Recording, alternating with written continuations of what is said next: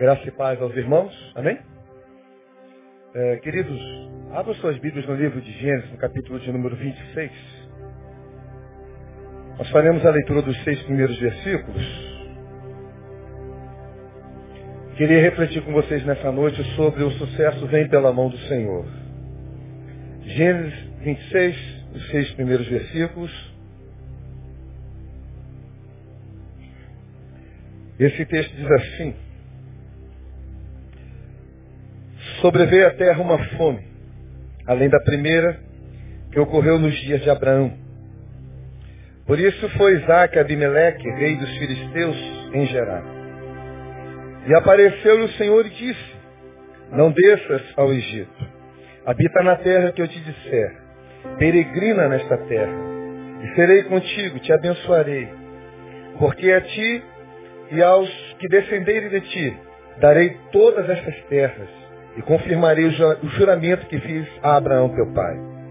E multiplicarei a tua descendência como as estrelas do céu, e lhe darei todas as terras, e por meio dela serão benditas todas as nações da terra.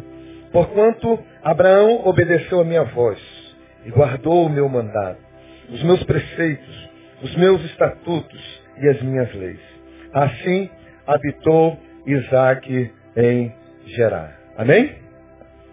Irmãos, ah, quando leio esse texto aqui, e principalmente nos seus dois primeiros versículos, a primeira coisa que a gente constata é que eram tempos de crise. Diz que havia fome sobre a terra, semelhante a uma primeira fome que houve no tempo do pai de Isaac, no caso Abraão.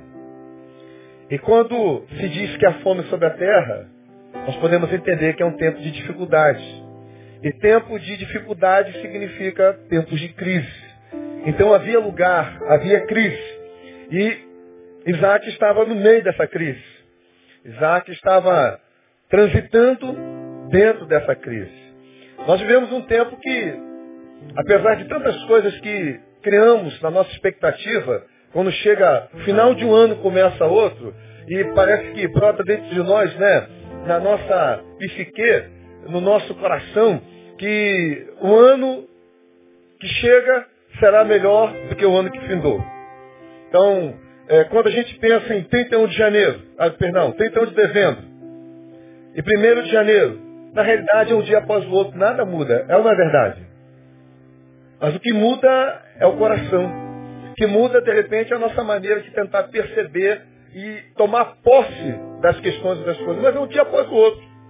Eu até acredito que Deus trabalha com esse tempo, com essa era, com esse calendário, com essa cronologia, não porque ele precise disso, mas para que dentro de nós mesmos nós possamos até criar dentro de nós aquela expectativa baseada na palavra dele, na esperança de que um ciclo termina e o outro começa. E a, partir do momento que esse ciclo termina e o outro começa, eu quero acreditar, eu posso acreditar, inclusive eu devo acreditar que esse novo ciclo vai trazer coisas novas em nome de Jesus. Amém? Então eu acredito que apesar de vivermos num tempo de crise, eu acredito que 2015 pode ser muito bom para a nossa vida. Eu acredito que 2015 pode ser um ano em que, através da minha vida, através da sua vida, através dessa igreja chamada Igreja de Jesus, não somente especificamente a Igreja Batista Betânia, mas a Igreja de Jesus, ela pode ser uma fonte de vida, uma fonte de bênção para abençoar muita gente no meio desse tempo da crise ou nesse lugar de crise. A gente olha para a sociedade, nós olhamos os noticiários, seja aqui no Brasil, seja lá fora, e mais recentemente, né, fomos impactados por mais uma tragédia, né, mais uma ação do Estado Islâmico, pelo menos assim se acredita, e aquela tragédia que ocorreu na França, mas que tem acontecido tantas outras tragédias em muitos lugares desse mundo, e nenhuma delas muitas vezes é divulgada, sequer é mencionada. Apesar da globalização e apesar desse mundo midiático pelo qual nós estamos inseridos. Mas vivemos esse tempo de crise. Tem gente em crise. Agora, quando a crise chega, uma coisa que brota dentro do nosso coração é o desejo de respostas. Talvez a primeira questão seria a seguinte: por que estamos na crise? Qual é a razão dessa crise? Por que a crise chegou? Uma outra indagação que possa surgir no nosso coração: o que foi que gerou essa crise? origem dessa crise? Qual é a gênese dessa crise? E uma terceira pergunta que pode surgir no nosso coração. E acredito que ela esteja entranhada no coração daquele que está no lugar da crise. Como é que eu posso sair da crise? Como eu faço para sair da crise? Vale a pena observar algumas coisas. Primeiro, o fato de estar no lugar da crise não significa necessariamente estar em crise. Amém? Você pode dizer para o seu irmão aí? De repente você nem conhece ele, não espera na sua vida, mas fala para ele assim mesmo. Meu irmão, o fato de estarmos no lugar da crise não significa que devamos estar em crise. Eu acredito que nós estamos no lugar da crise. Pode ser que muitos de nós talvez estejam em crise. Talvez nem tanto assim. Agora, uma outra coisa que podemos observar, que no momento da crise, esse momento é muito propício para Deus se revelar à nossa vida. O momento da crise, ou no lugar da crise, é uma grande oportunidade para Deus se revelar. Mas por quê? Porque geralmente no momento da crise, no lugar da crise, nós estamos mais sensíveis a essa manifestação de Deus. Não é à toa que lá na frente, bem na frente de Gênesis, o autor disse que é melhor nós andarmos na casa do luto do que na casa da alegria. Porque na casa do luto se vê o fim de todos os homens, mas quando ele diz isso, ele diz o seguinte, porque na casa do luto nós estamos mais sensíveis. Nós estamos apercebidos do que está acontecendo. Nós estamos nos apercebendo da realidade humana, da nossa insignificância, que nós não somos nada diante dessa vida, diante de Deus. Então nós ficamos mais sensíveis. E no momento da crise, nós estamos mais sensíveis. E aí é nesse momento que se torna mais propício Deus se manifestar, Deus se revelar a cada um de nós. E foi exatamente assim que aconteceu com Isaac. Isaac, no momento da crise, já com algumas coisas certamente gerando seu coração, o que, é que eu vou fazer, como é que eu vou agir, como é que essa coisa aconteceu, que tipo de caminho, que tipo de decisão eu tenho que tomar, para onde que eu vou, que direção, que rumo, a quem recorrer. E talvez na cabeça de Isaac já se passava a ideia que passou pela cabeça do seu pai, porque quando a crise da fome se instaurou no tempo de Abraão. Abraão então saiu para o Egito e Deus não disse que ele tinha que ir para o Egito. E isso trouxe problemas na vida de Abraão. Trouxe problemas na vida de Faraó, trouxe problemas na nação do Egito, por causa de uma decisão equivocada de Abraão, no tempo da crise, sair do lugar da crise sem consultar a Deus e ir para o Egito. E já esse desejo começou a gerar no coração de Isaac, e Deus então se manifesta, porquanto o coração de Isaac estava sensível, e diz então Deus, no versículo 2 para Isaac, apareceu-lhe o Senhor e disse, não desças ao Egito, habita na terra que eu te disser. Ou seja, filho, não saia daí, fica quieto aí. Enquanto não te disser para sair, permaneça no lugar da crise. Enquanto não disser a você, saia, fique. Enquanto não disser para você, parta, permaneça, não saia. E principalmente, aborte essa ideia de ir ao Egito. E o Egito, irmãos, embora historicamente nesse tempo, nessa ocasião, fosse o país do recurso, a nação que poderia prover né, e abastecer e alimentar as casas e as famílias, ainda assim não era o lugar pelo qual é, Isaac deveria ir, porque Deus nos sustenta no lugar da crise. Deus nos sustenta no lugar onde Ele manda nós permanecermos. Deus cuida de nós desse lugar que é crise para a nossa vida, para a nossa existência. Não saia enquanto Deus não mandar. Você de repente está aqui nessa noite, está visitando essa igreja. Já viu aqui uma, duas, três vezes, quem sabe. É um lugar muito aconchegante, é um lugar maravilhoso, tem boa palavra, tem boa música, tem ar-condicionado. Ainda mais nessa época de calor, uma benção, não é verdade, irmãos? É uma maravilha. E de repente você vem de uma igreja que tem menos recursos do que essa, é quentão lá, é difícil estar lá, o momento lá não é fácil, o momento lá está difícil, e você já começa a se sentir tentado a estar aqui, mas Deus não disse que você deveria estar aqui. Deus não mandou você sair de lá.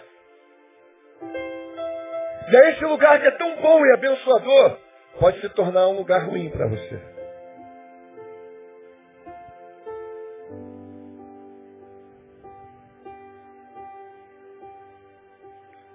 Isaac, fique no lugar da crise.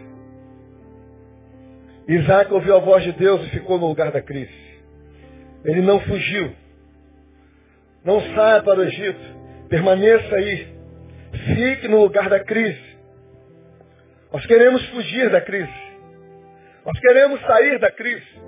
Nós não queremos estar na crise. Mas a crise faz parte da nossa vida. A crise faz parte da nossa caminhada. A crise faz parte da nossa existência.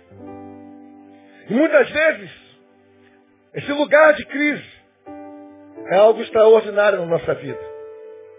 Davi fugia de Saul estava acampado em Ziclag. E aí, Ziclag era uma terra próxima dos filisteus. Ele se junta com Ax, rei, e esse rei dos filisteus vai guerrear contra Israel, e Davi está junto. Mas os oficiais do exército dos filisteus não querem a presença de Davi, e o rei então manda Davi retornar para Ziclag.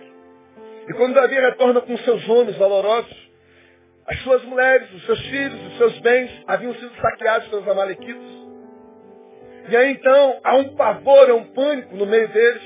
E eles começam a gritar e a chorar. E bate então um sentimento no coração daquela gente. E eles queriam apedrejar a Davi. Mas Davi ainda assim encontra forças e ele consulta a Deus. E pede, pergunta a Deus se ele deve ou não perseguir os amalequitas. E Deus diz, vai. Vai porque eu vou te abençoar. Vai porque você vai trazer tudo de volta. Davi então vai com seus homens. Alguns ficam pelo caminho, mas aqueles que prevaleceram, permaneceram, foram com Davi. E eles então encontraram os amalequitas, mataram os amalequitas e recuperaram as suas famílias, recuperaram as suas esposas, recuperaram os seus filhos, recuperaram os seus bens. Mas por que Davi perdeu? A sua família, por que, que Davi perdeu né, o seu povo? Porque ele não tinha que estar guerreando, inclusive, contra o seu próprio povo. Ele não tinha que ter aliança com os filisteus, contra os israelitas. E no momento que ele saiu, a crise se instaurou, dominou e arrebatou toda a sua casa, toda a sua família. E quando ele retorna então ao lugar da crise, e ali permanece, três dias depois, Davi se torna rei de Israel. Amém? Olha quanta coisa boa pode acontecer na nossa vida se nós ouvirmos a voz de Deus. Quanta coisa boa pode acontecer na nossa vida se nós dermos atenção a Deus e não nos prendermos à crise, ao momento da crise, ao lugar da crise, mas no meio da crise aprender a discernir essa voz de Deus, ouvir a voz de Deus e permanecer naquilo que Ele nos disser, naquilo que Ele nos falar. Isaac obedeceu. Isaac permaneceu. E aí diz aí o versículo de número 6, a seguinte palavra. Assim habitou Isaac em Gerar. E o sucesso chegou. Diz o versículo 12, a seguinte palavra. Isaac semeou naquela terra, a terra da crise. E no mesmo ano colheu centuplo. E o Senhor o abençoou. Ou seja, Isaac semeou e colheu cem vezes mais. Mas os cem vezes aqui não significa literalmente você pegar um produto e multiplicar por cem significa que era algo incomum, era algo extraordinário. Talvez a percepção deles aqui é que a colheita da semeadura feita por Isaac no tempo da crise, no lugar da crise, foi de duas a quatro vezes maior do que se era esperado. Foi algo assim tremendo, ainda mais no tempo da crise.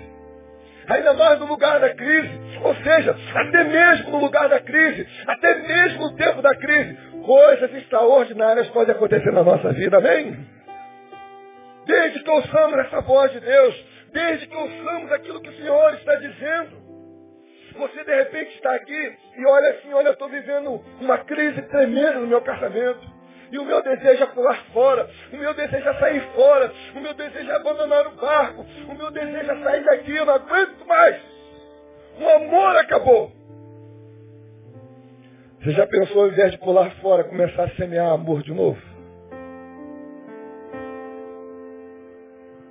Ao invés de você fugir, já pensou em semear novamente amor?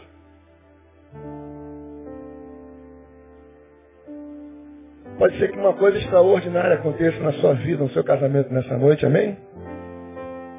Coisas extraordinárias podem acontecer.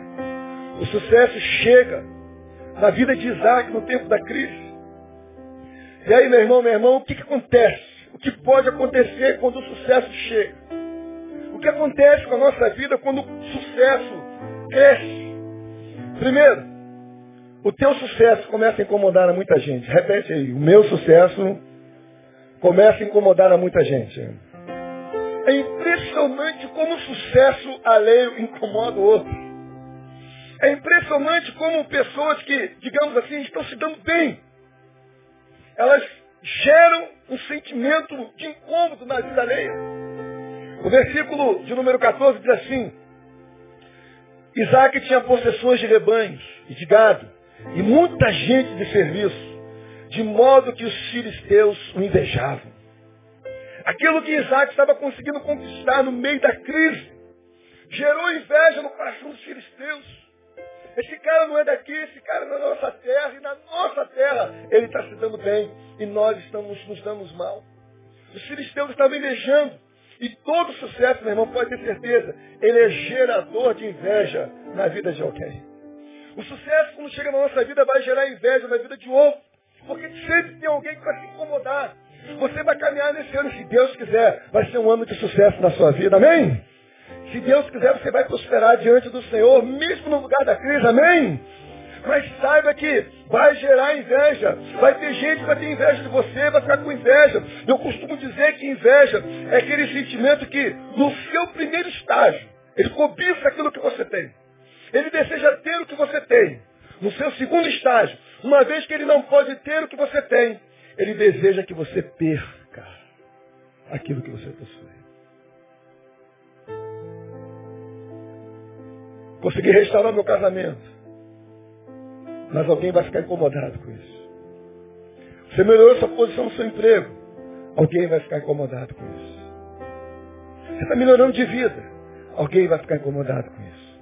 Você está melhorando a sua relação com Deus. Alguém vai ficar incomodado com isso.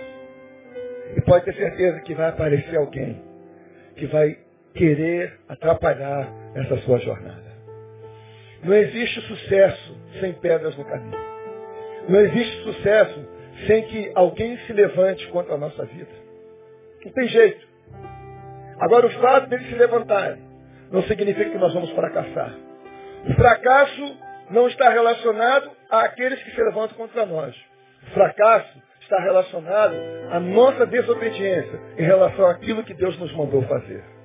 Mesmo no lugar da crise, Isaac cresceu, mas os invejosos surgiram. Então, os invejosos querem a destruição. Querem. E aí o que, que eles fizeram? Versículo 15. Ora, todos os poços que os servos de seu pai tinham cavado, nos dias de seu pai, Abraão, os filisteus entulharam e encheram de terra. O poço era algo fundamental para a colheita, para o plantio, para alimentar o rebanho, né? para o sustento dos funcionários, para o sustento da família. A água era necessária. Então vamos secar a fonte dele, vamos acabar com a fonte dele, vamos destruir a fonte dele. Por que fizeram isso? Por causa da inveja. Já que não podiam ter o que ele tinha, então vamos destruir o que ele tem. Uma outra coisa acontece também quando o sucesso chega. Todo sucesso sempre será gerador também de contendas. Você pode repetir após mim? O sucesso traz consigo contendas. Versículos de 15 a 20. Ora, todos os poços que os servos de seu pai tinham cavado nos dias de seu pai, Abraão, os filisteus entulharam e encheram de terra. E Abimeleque disse a Isaac, aparta-te de nós, porque muito mais poderoso tens feito do que nós, te tens feito do que nós. Então Isaac partiu dali, acampou-se no vale de Gerar e lá habitou. E Isaac tornou a cavar poços que se haviam cavado nos dias de Abraão, seu pai, pois os filisteus os haviam empurrado depois da morte de Abraão, e deu-lhes os nomes que seu pai lhes dera. Cavaram, pois, os servos de Isaac naquele vale e acharam ali um poço de águas vivas. Grave isso aí. Acharam ali um poço de águas vivas. Diga aí achar ali um poço de águas vivas. E os pastores de Gerar contenderam com os pastores de Isaac, dizendo, esta água é nossa. E ele chamou o poço Ezeque, porque contenderam com ele.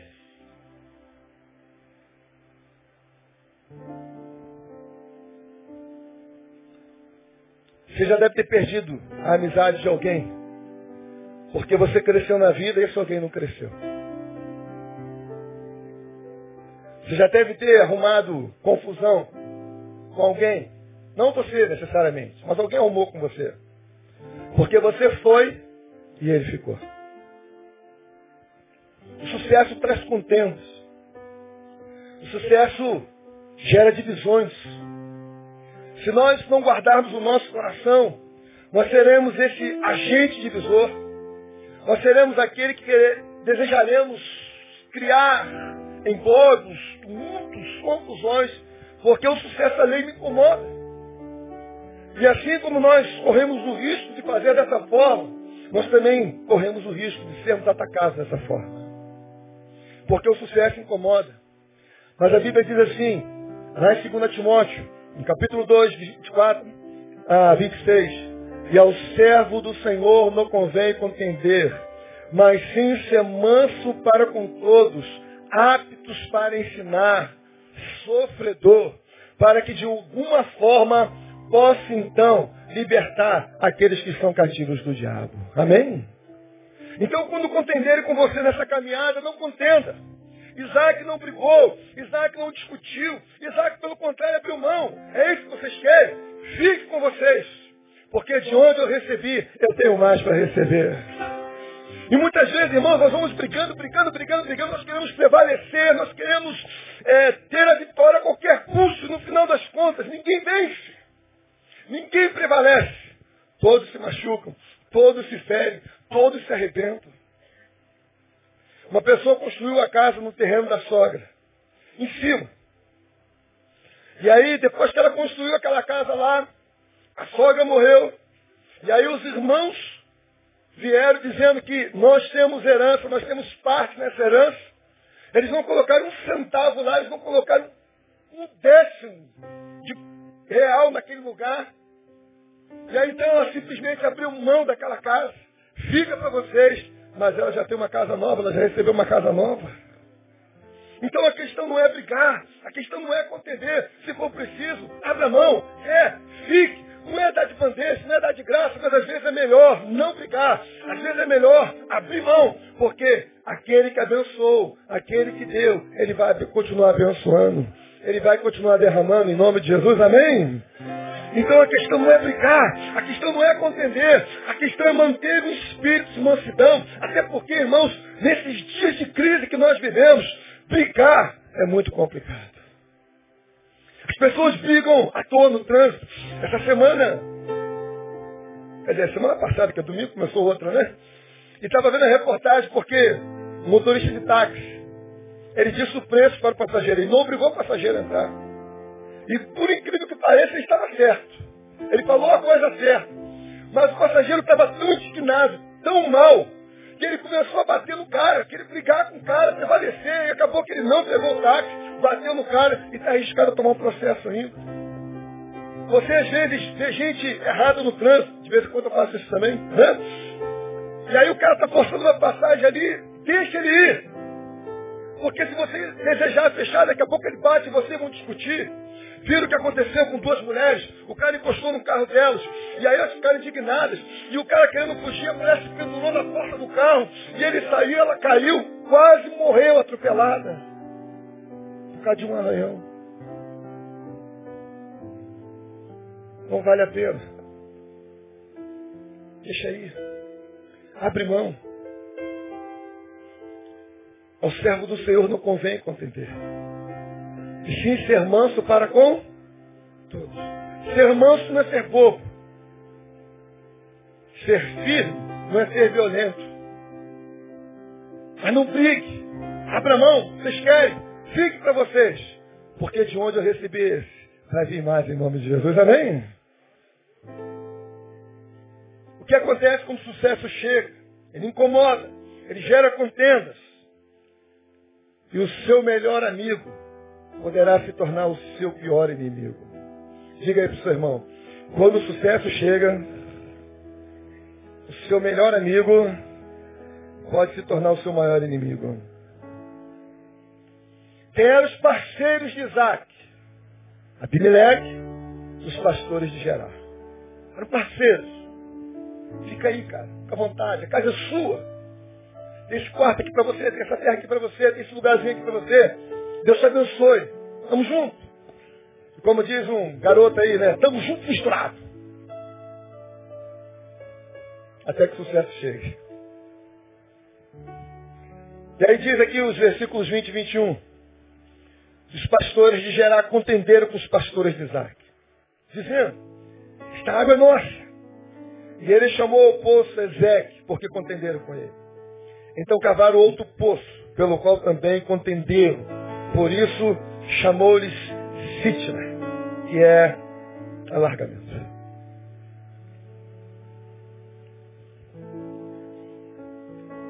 A parceria foi desfeita por causa do sucesso. A gente às vezes olha irmãos que brigam em casa, porque um cresceu e o outro não. Marido que briga com a mulher, porque ela cresceu no campo vocacional, profissional dela, e ele não. Aquele cara que não consegue entender que casamento é a filosofia do nosso. O sucesso de um é o meu sucesso também. O meu sucesso é o sucesso do outro. Dentro do casamento tem que ser assim. Dentro de igreja tem que ser assim. O meu sucesso é o sucesso de cada um de vocês. O sucesso de vocês é o meu sucesso. E o sucesso de todos nós glorifica o nome do Senhor, amém? Então nós temos que nos alegrar. Mas muitas vezes parcerias e amizades são quebradas porque o sucesso chegou para um, mas não chegou para o outro. O coração fica ferido, o coração fica amargurado, porque ele tem e eu não tenho, porque ele cresceu eu não cresci, porque ele consegue eu não consigo. Porque tudo que ele toca dá certo, porque tudo que eu toco dá errado. E ao invés de parar e refletir, talvez, naquilo que Deus quer para a vida dele, ele acha então que o problema da vida dele é aquele que está crescendo e ele ficando. E aí se tornam inimigos. Parcerias são quebradas, amizades são quebradas, porque um cresceu e o outro não. Mas, meus irmãos, ao tempo da crise, ao tempo de ficar na crise, mas graças a Deus, ao tempo de sair dela também, em nome de Jesus. Versículo 22 diz que Isaac partiu dali e cavou outro poço, porque por este não contenderam, pelo que lhe chamou Reobote, dizendo, pois agora o Senhor nos deu largueza e havemos de crescer na terra. E quando eu olho essa passagem aqui e vejo Isaac agindo dessa forma, eu entendo que Deus não deixa os seus filhos, Deus não deixa seus servos para sempre na crise. Há um momento que Deus diz assim, fique na crise, porque vocês farão diferença. Mas há um momento que Deus diz assim, saia, acabou o tempo da crise, saia desse lugar, eu estou mandando você sair. Isso quer dizer também que muitas vezes andar com Deus significa andar na crise. Diga isso para o teu irmão. Andar com Deus também significa andar na crise. Mas diga mais para ele, mas também andar com Deus significa sair dela em nome de Jesus. Amém? Você pode aplaudir o Senhor por isso, meu irmão?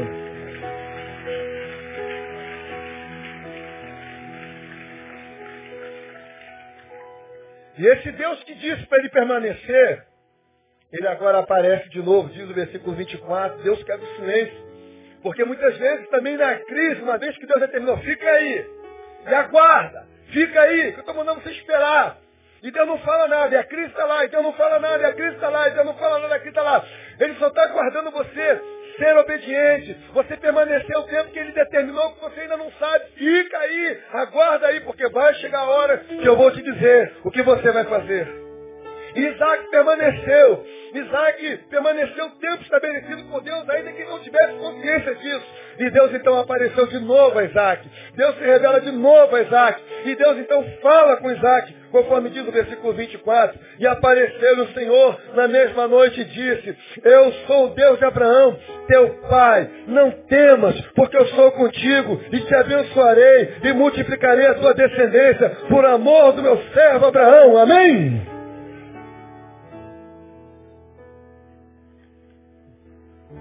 Deus quebrou o silêncio. Deus se manifestou de novo. E vem novas coisas. E aí o que nós precisamos fazer quando esse Deus se manifesta? A primeira coisa que Isaac fez foi edificar um altar. Diz o versículo 25. E Isaac, pois, edificou ali um altar. E a ideia do altar era colocar algumas pedras. Mas mais do que colocar umas pedras, era o sentimento que movia Isaac a fazer o que ele estava fazendo. Edificar o altar era a ideia de entrega, era a ideia de consagração, era a ideia de, de fato, realmente assumir um compromisso diante de Deus. É a ideia de dizer, Senhor, teu servo está aqui e ele será obediente à tua voz. Senhor, o teu servo está aqui e ele assume um compromisso diante de ti de ouvir a tua voz. O Deus do meu pai, o Deus de Abraão se manifestou a mim e eu assumo esse compromisso em seguir os teus passos, em seguir a tua vontade, em seguir a tua direção. Muitas vezes, irmãos, não saímos da crise. Não conseguimos sair da crise porque está faltando em nós essa entrega. Estamos vivendo de uma maneira muito assim, relaxada diante de Deus. Estamos vivendo de uma maneira quase que, ou por que não dizer, irresponsável diante de Deus. Nós queremos que Deus nos abençoe. Nós queremos que Deus se manifeste. Nós queremos que Deus cure. Nós queremos que Deus pare. Mas Deus está dizendo para você, cadê a sua vida? Cadê a sua entrega? Cadê a sua consagração? Você é mais do que um membro de igreja. Você é mais do que alguém que tem o seu nome escrito no rol do livro da igreja. O seu nome está escrito no rol do livro da vida. E Ele quer corações que se entreguem. Estamos nos entregando a tantas coisas, a tantas paixões. Estamos nos entregando a qualquer coisa. E Deus está dizendo, se entreguem. Tenha um compromisso comigo. Talvez uma das orações que você fez no início desse ano foi, Senhor, esse ano vai ser diferente. Eu vou ter mais compromisso com a causa. Eu vou ter mais compromisso contigo. E nós temos tantas intenções com os compromissos, mas nunca conseguimos cumpri-los. Porque mais do que ter intenção com compromisso, é preciso haver compromisso com essas intenções. Eu tenho que ter esse compromisso, eu tenho que ter essa ideia, eu tenho que ter essa consagração. Está faltando gente consagrada no reino. Está faltando gente comprometida no reino. Converso com os meus colegas de ministério, amigos. Alguns deles choram. Gente séria. Tem gente que não presta, que está em ministério por aí. Mas tem muita gente séria por aí. E a maior dor deles é ver o quanto eles estão investindo na vida de gente, na vida de pessoas. E eles não conseguem ver nelas um compromisso sério com Deus. O que, que eu faço quando Deus aparece? A minha primeira resposta tem que ser uma resposta como de Isaías. Senhor, eis-me aqui. Entrega. Nós começamos a sair da crise quando há entrega. Nós vencemos a crise quando há entrega. E não é só isso. Ele edificou um altar. E o tamanho do teu compromisso resultará também no tamanho do teu ministério. O tamanho do teu compromisso resultará também no tamanho do sucesso que você vai alcançar nesse ano. Você pode dizer isso para o seu irmão, o tamanho do seu compromisso com Deus resultará no tamanho do teu sucesso nesse ano. E diga mais para ele, porque Deus só tem compromisso com aqueles que possuem compromisso com Ele. Entrega. Deus apareceu. Deus apareceu na sua vida um dia. Deus apareceu na sua vida outro dia. Deus continua aparecendo na sua vida todos os dias. Amém? Entrega. Mas uma outra coisa que eu preciso fazer, quando Deus aparece, parece redundante, mas não se trata de redundância, se trata de ênfase. Mas invoca o nome dele. Diz o texto que Isaac edificou ali um altar, invocou ali o nome do Senhor, adorou o nome do Senhor, buscou. E eu quero entender essa parte aqui como vida devocional. Irmão, irmã, resgata na sua vida a vida devocional. Resgata na sua vida a capacidade de orar de novo. Resgata na sua vida a capacidade de voltar a ler a Bíblia de novo.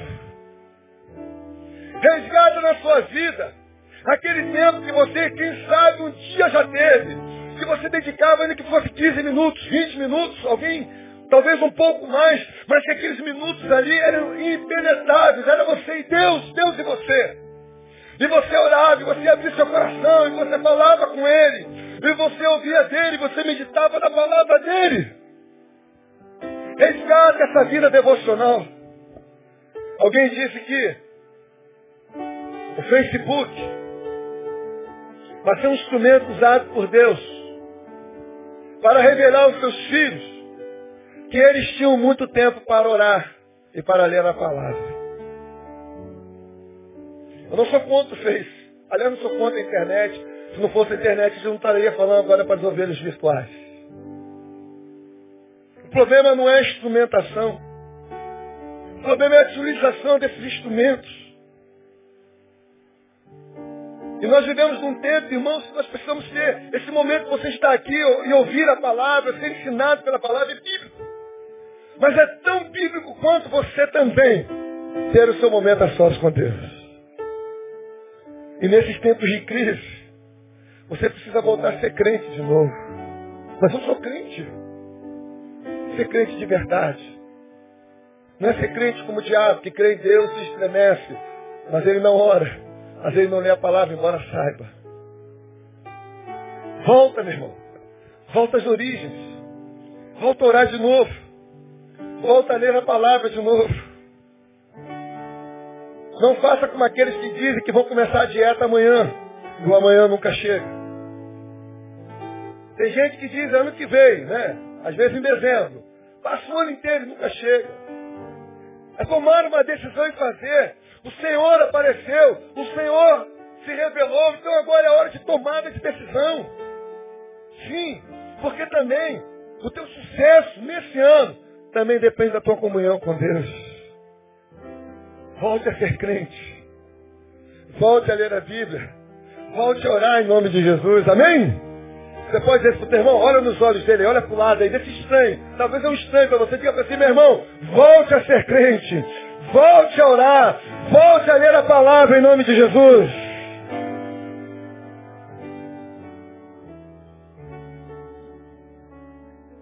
Irmãos, Deus está sempre perto.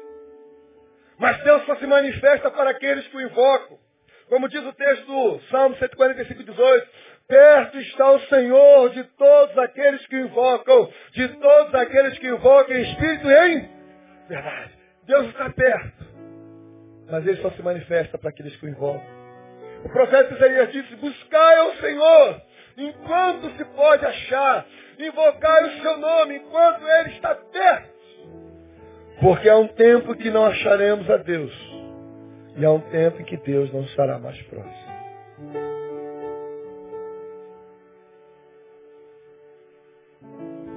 Esse tempo é o tempo de invocar o Senhor. Há momentos que Deus não se manifesta. Em João 7,34, Jesus falou para os discípulos, vocês vão me buscar e não vão me achar. Os estudiosos dizem que as páginas em branco que nós temos na nossa Bíblia representam 400 anos de silêncio entre o Velho Testamento e o Novo Testamento, onde Deus não se manifestou.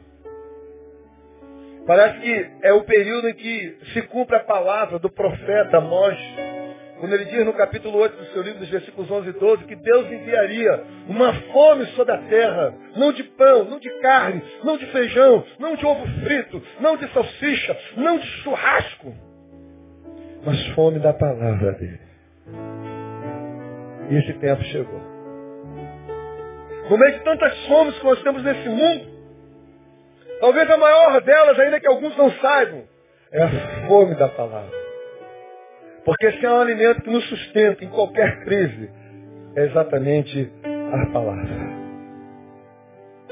Há um tempo de silêncio, há um tempo de invocar. E a Bíblia diz ainda que quando não há profecias, o povo se corrompe. A Bíblia fala em Samuel, no capítulo 3, versículo 1, que a palavra do Senhor era muito rara naqueles dias, e por isso a corrupção estava até dentro do sacerdócio. Era rara. Então traga a palavra de volta. Traga a Bíblia de volta para você. Quem sabe a sua declaração nesse ano seja esconder a tua palavra no meu coração para não pecar contra ti. Como o jovem purificará o seu coração, observando conforme a tua palavra. Como disse Paulo Tessalonicenses, que a palavra de Cristo habite em vós abundantemente. E o sucesso virá. Deus falou isso para Josué também. Observa o que está escrito. Procura fazer tudo quanto nela está escrito. E você vai ver como a tua vida vai prosperar em nome de Jesus. Amém? São coisas simples, são coisas básicas, mas pouco observadas e não praticadas. Invoca o nome do Senhor. E quando Deus aparece, além de estabelecer o altar e assumir um compromisso de entrega e ter compromisso com essa intenção, além de invocar o nome de Deus, adorá-lo e resgatar na minha vida, quem sabe essa vida devocional que está ausente, eu também preciso ter um compromisso com a igreja do Senhor. Versículo 25 diz assim, então ali armou a sua tenda. Não se trata de uma experiência templária, mas se trata de uma experiência tabernacular. Que a ideia do tabernáculo é a ideia da não fixação. É a ideia do deslocamento. Eu sou igreja enquanto eu vou. Eu sou igreja enquanto sou. E por onde eu vou, eu sou. E por onde eu sou, como igreja, eu vou abençoando quem encontrar pelo caminho. É resgatar aquilo que muita gente reclama, mas pouca gente faz para resgatar. Comunhão. Eu ouço muita gente dizer que não há comunhão na igreja. Que a gente não consegue se relacionar, mas também eu vejo muita gente que não busca por isso. Que não luta por isso. Fala que não tem, mas ela não se move para que haja. Você se reúne num tempo como esse, com gente que você nem conhece. De manhã num grupo, hoje é outro, quarta-feira vai ser outro. E assim vai acontecer durante o resto do ano. E talvez durante muitos anos. Mas você pode achar alguém aqui com quem você possa estabelecer comunhão. E se tornar um parceiro dessa pessoa ou de algumas pessoas para que os dois sejam, quem sabe, parceiros, unidos, um ajudando o outro para se fortalecer diante das lutas, diante desses tempos de crise. Amém? Semeia. Nós queremos que os outros semeiem na nossa vida, mas semeia você. Está faltando comunhão, semeia comunhão. Vai lá semear. Marca uma pizza com alguém. Marca um almoço com alguém, marca um café com alguém. Eu adoro marcar café. Primeiro que eu gosto de café. E segundo que eu gosto de conversar com as pessoas tomando café. E aí, volta e meia, lá no Valqueire tem uns pontes que a gente se encontra. O bom é que eles são tão misericordiosos comigo, todos os cafés eles pagam, né? Mas também se eu posso pagar todos os cafés que eu marco, eu estou lascado. Porque ali a gente senta, nós conversamos sobre a vida, nós falamos um com o outro, e eu não sou muito da, da, dessa coisa da tecnologia, mas eu estou no zap, zap lá. E no zap eu mando mensagem para eles. Hoje mesmo eu mandei mensagem para algum. Vem cá, brother, nosso café está demorando. E aí, quando é que ele vai acontecer? Porque quando a gente se encontra, a gente senta e conversa um com o outro. Como é que está a sua vida? Como é que, tá, como é que estão os seus problemas? Amanhã é segunda-feira. Amanhã eu me encontro com dois colegas de ministério. E a gente vai para um lugar. Talvez eu vá para a praia com eles. Né? A minha esposa vai trabalhar e eu vou para a praia. Não tem problema. Alguém tem que trabalhar naquela casa para alguém poder ir para a praia. Né?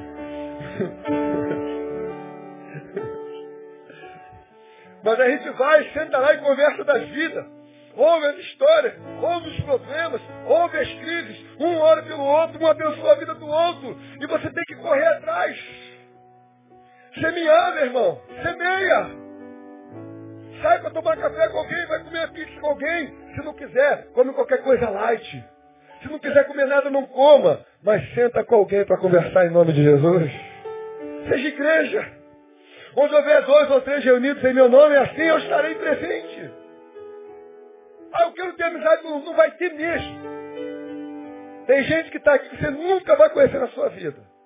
Mas de repente esse que está do seu lado pode se tornar um parceiro tremendo nessa existência para você. Amém? Olha para quem está do seu lado aí, quem sabe? Olha aí, você nem conhece. Se apresenta para essa pessoa que está do seu lado aí. Olha, meu nome é, eu me chamo, sei lá, Maria, José, Ricardo, Roberto. Fala para ele, se apresenta aí. Vai estabelecendo, vai semeando.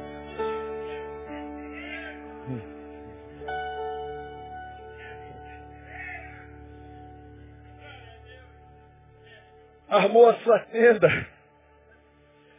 Irmão, igreja tem compromisso com a obra. Ser igreja não é vir a cultos. Até porque a nossa vida tem que ser um culto. Eu gosto muito de uma frase do Caio Fábio, de anos atrás, muitos anos. Quer dizer assim, só a vida no culto quando se há culto na vida. Então o que nós fazemos aqui na realidade é expressar aquilo que nós vivemos. E se a minha vida é um culto, logo esse culto vai ser tremendo e abençoado em nome de Jesus, amém? Então tenha compromisso com a obra.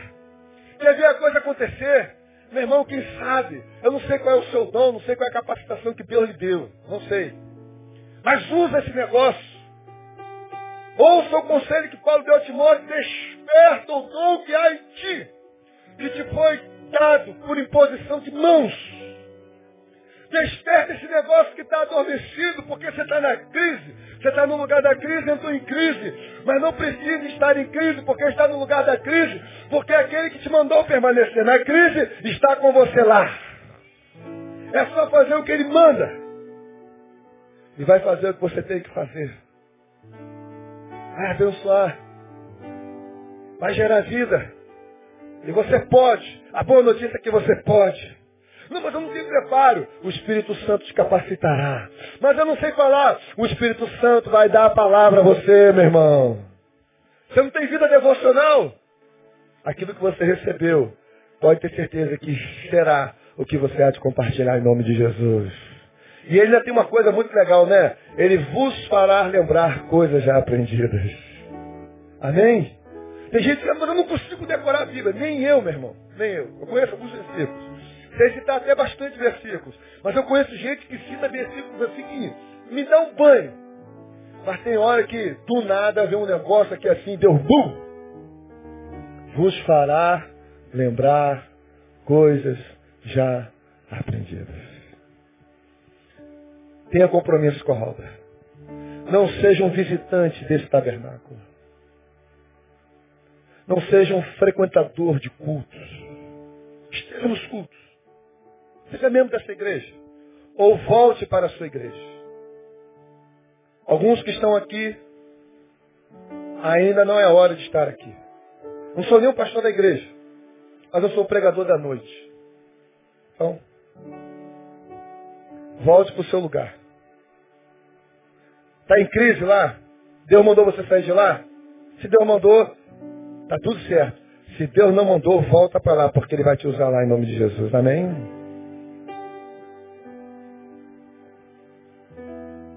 Participa do ministério. Nada de ociosidade. Diga para o seu irmão, nada de ociosidade esse ano em nome de Jesus. Fala para ele aí. Fala para ele assim, você pode abençoar a vida de muitas pessoas. E diga para ele, Deus quer usar você. Amém, meu irmão? Você crê nisso? Um glorifica o nome do Senhor. Aplauda ele por isso.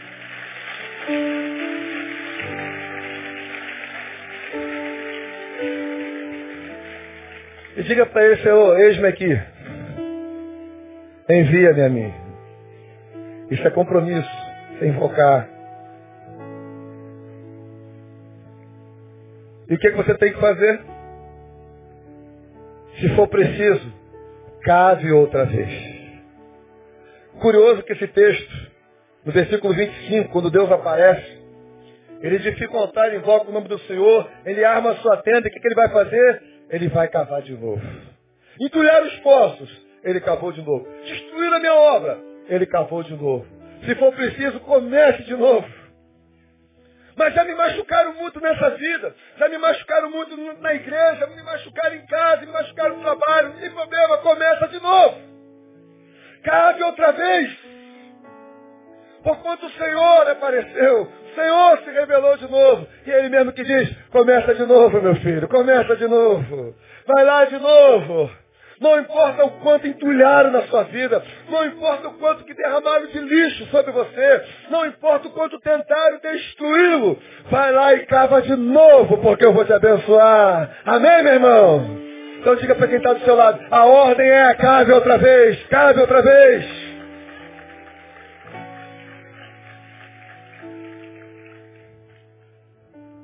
A Bíblia diz que a seu tempo ceifaremos se nós não desistirmos. Não é fácil alcançar o sucesso. Não é fácil fazer tudo que Deus deseja. Mas é preciso persistir. É preciso perseverar. É preciso cavar de novo. E esse negócio de cavar com Deus, Deus, o negócio de Deus são águas profundas. Eu gosto daquele texto de Ezequiel, capítulo 47. Quando Deus então está com o profeta. E ele vê então que o rio sai do trono de Deus. E no versículo 3 desse capítulo 47 de Ezequiel, diz que, primeiramente, ele é levado ao leito desse rio. E na primeira passagem dele, ele consegue passar a val. Passar a val passar a pé, sem precisar de ponte, sem nada. Então, ele diz que a água dava nos pés ou nos arteiros. E à medida que ele ia andando, o rio se enchendo e as águas agora já estavam sobre os joelhos. E à medida que ele andando, a água estava na cintura. E chegou num ponto que agora já não tinha mais possibilidade de estar em pé. E a impressão que eu tenho é que ele não sabia nadar. Porque ele diz que é Deus quem leva, ele diz que é Deus quem traz. E dá a entender que talvez ele não soubesse nadar. E é muito ruim você estar num lugar com águas e que você não consegue colocar os pés e não sabe nadar. É terrível. E aí então ele volta para a margem. E aí então Deus começa a falar com ele. Esse rio então invade o Mar Morto. O Mar Morto já é morto por si só. E além de ser morto, nada que tem vida pode ser gerado com vida naquele lugar. E o que há de vida que entra ali morre também. Mas diz que essa água é tão poderosa que ela invade o Mar Morto e ela começa a transformar as águas do Mar Morto. E agora o Mar Morto, no Mar Morto, é permitido ver cardumes de peixes. É permitir, permitido ver vida sendo brotada, sendo gerada ali, por causa daquelas águas. E ele gosta, então, agora, aquilo que se chama de, na, na, na, na, geografia de vegetação ciliar. E o que é uma vegetação ciliar? É a vegetação que acompanha a margem do rio. E as árvores crescem à margem desse rio. E ele diz, então, assim, que o fruto produzido por aquela árvore há de alimentar. E as folhas há de ser remédio para curar as enfermidades. Essa é a visão que ele tem. É o resultado das águas de Deus que vem para curar, que vem para dar vida, que vem para produzir frutos. Eu acredito, meu irmão, que nessa perspectiva, onde a Bíblia diz que rios de água viva fluirão do nosso interior, lá em João no capítulo 7, 37 e 39, e ele diz que rios de água viva fluirão do nosso interior. E ele diz que esse rio de água viva é o próprio Espírito de Deus jorrando através de nós. Exalando através de nós. E faz essa alusão no Velho Testamento. E olha bem, a água estava relacionada com a solução da crise nos tempos de Isaac. E diz lá que eram águas vivas, águas saudáveis, águas potáveis, águas que se podiam beber dela, né? E ela produzir coisas boas na vida. E o que Deus quer fazer, meu irmão, é jorrar essa água através da sua vida, para que por onde você passar, você venha gerar boas coisas, você venha gerar bons frutos e que você seja remédio para curar a dor de muita gente nesse ano, em nome de Jesus. Seja remédio. Deixa Deus jorrar através de você. Deixa Deus usar através de você. O apóstolo Paulo diz assim, olha, enchei-vos do Espírito falando entre vós com salmos, cânticos e hinos espirituais. E essa ideia de encher não é, por exemplo, a ideia que você vê aqui, olha, o copo está cheio, mas a palavra lá diz que esse enchimento é algo assim, olha, está cheio, mas não para de encher, continua a jorrar, continua a jorrar, e assim vai, vai, vai, vai, vai, vai, vai, vai, vai. E por onde você passar, por onde essa água passar, ela vai alimentar, ela vai abençoar e ela vai curar em nome de Jesus, amém? Isso é cavar outra vez. Então queira ser esse instrumento nas mãos de Deus. Queira ser essa bênção nas mãos de Deus. Queira ser usado por Deus. Ouse nisso, Senhor, eu quero ser usado. Eu quero ser remédio. Eu quero alimentar gente faminta. Porque é a pior das fomes não é quando falta feijão, embora seja muito duro e cruel. Mas é aquela fome da palavra. E não tem como se alimentar dela. Se alimente dela. À medida que você se alimentar dela, compartilhe esse alimento que você tem recebido em nome de Jesus. Amém? Faça isso, meu. As águas de Deus vêm para curar. As águas de Deus surgem para dar vida. As águas de Deus produzem frutos. As águas de Deus são profundas, nada de superficial. As águas de Deus tornam o amargo em doce. Que a sua vida seja doce nesse ano, em nome de Jesus. Seu fruto servirá de alimento, sua folha de remédio. E agora, para fechar aqui. Por que, que Deus permite a crise? Ou porque Deus permite estarmos no lugar da crise? Deus permite a crise para que sejamos profundos. Eu estou lendo o livro de Jó. Já li, estou lendo de novo. E a gente, quando começa a ler aquela história, a gente sabe que tudo nasce por causa de uma declaração de Deus, não é por causa da vontade do diabo. É Deus que instiga. É Deus quem fala. E a gente entende, depois que lê o livro, no final, o que Jó declara, né? Deus fala que Jó era um homem íntegro. Um homem que se desviava do mal. Um homem inigualável. O melhor da sua geração. Claro que a intenção do diabo não era matar Jó. A intenção do diabo era desmoralizar a Deus.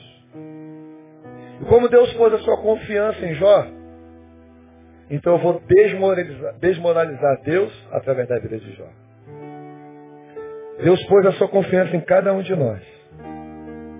E a única intenção do diabo é desmoralizar a Deus através de quem? Através de nós.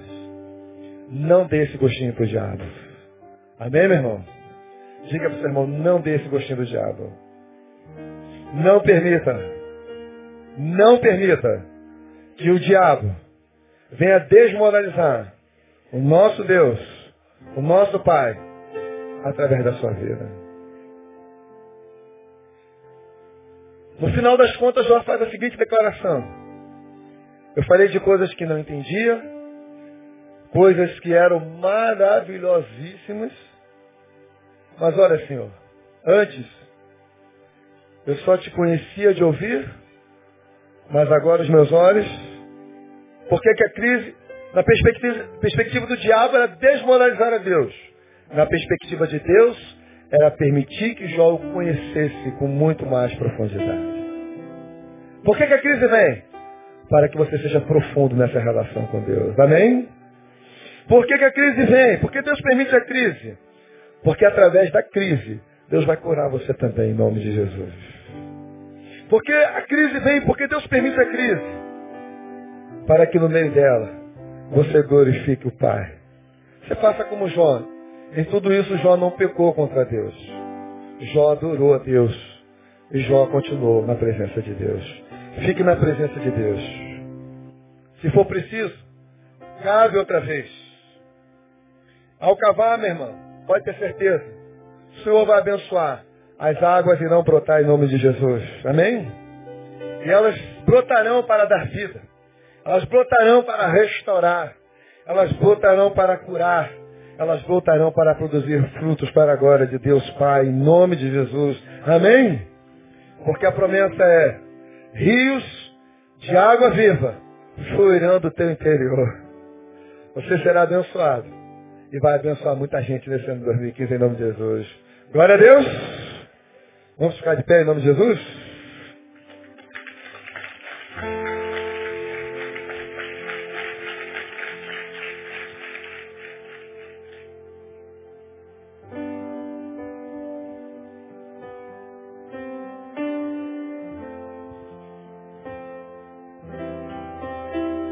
Uma vez Deus olhou para a igreja em Éfeso. E ao olhar para aquela igreja, ele reconheceu as qualidades daquela igreja. Uma igreja que trabalhava, uma igreja que fazia, uma igreja que enfrentava os mentirosos, uma igreja que realizava, inclusive. Mas é sempre muito complicado quando o elogio vem e ele é acompanhado de uma conjunção. Olha, vocês têm feito muito, mas entrou mais, entrou no entanto, entrou entretanto, já complica tudo. Vocês estão fazendo tudo certo, mas estão fazendo tudo com a motivação errada. E diante de Deus, irmãos, não basta apenas fazer certo. É preciso fazer com a motivação certa. E ele olha então e diz assim, olha, vocês precisam retornar ao primeiro amor. É a única coisa que eu tenho contra vocês. Na realidade, é a coisa mais fundamental na minha relação com vocês. E voltar ao primeiro amor significa se apaixonar por Deus de novo. Pastorei uma igreja por quase 15 anos.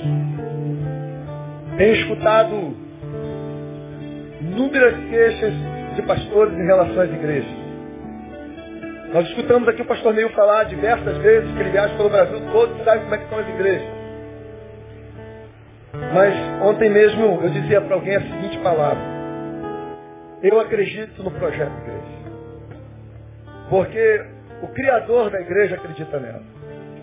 E a Bíblia diz que ele está separando para ele uma igreja sem ruga, sem mácula, sem mancha, uma noiva tremenda, poderosa, lindona, e que vai se encontrar com Jesus nos ares. Amém? Então, por mais que coisas ruins aconteçam na igreja, e você vai trabalhar e vai ter gente dentro da igreja que vai te derrubar. Faz parte. Mas acredite no projeto de Deus. Seja esse projeto de Deus. Não reclame da igreja, mas glorifique o dono da igreja, porque ele sabe todas as coisas. Seja benção nesse ano em nome de Jesus. E quem sabe cantando agora, eu quero voltar ao primeiro amor. Eu quero voltar ao primeiro amor. Você vive essa vida e tem um 2015 diferente, diferente, abençoado. Vai ter gente contendendo contra você, vai. Vai ter invejosos no caminho, vai. Vai ter gente querendo curar os seus postos, vai. Mas não tem problema. Eles não são a razão do seu fracasso. É só ouvir a voz de Deus. Se é para ficar no lugar da crise, fique. Na hora que Deus mandar sair, saia. Mais fácil que Deus manda em nome de Jesus. Amém? Você pode aplaudir ele mais uma vez?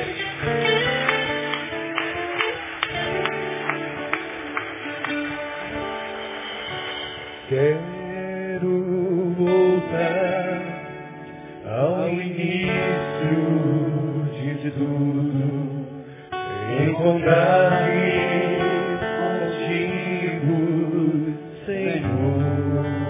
Quero rever. Quero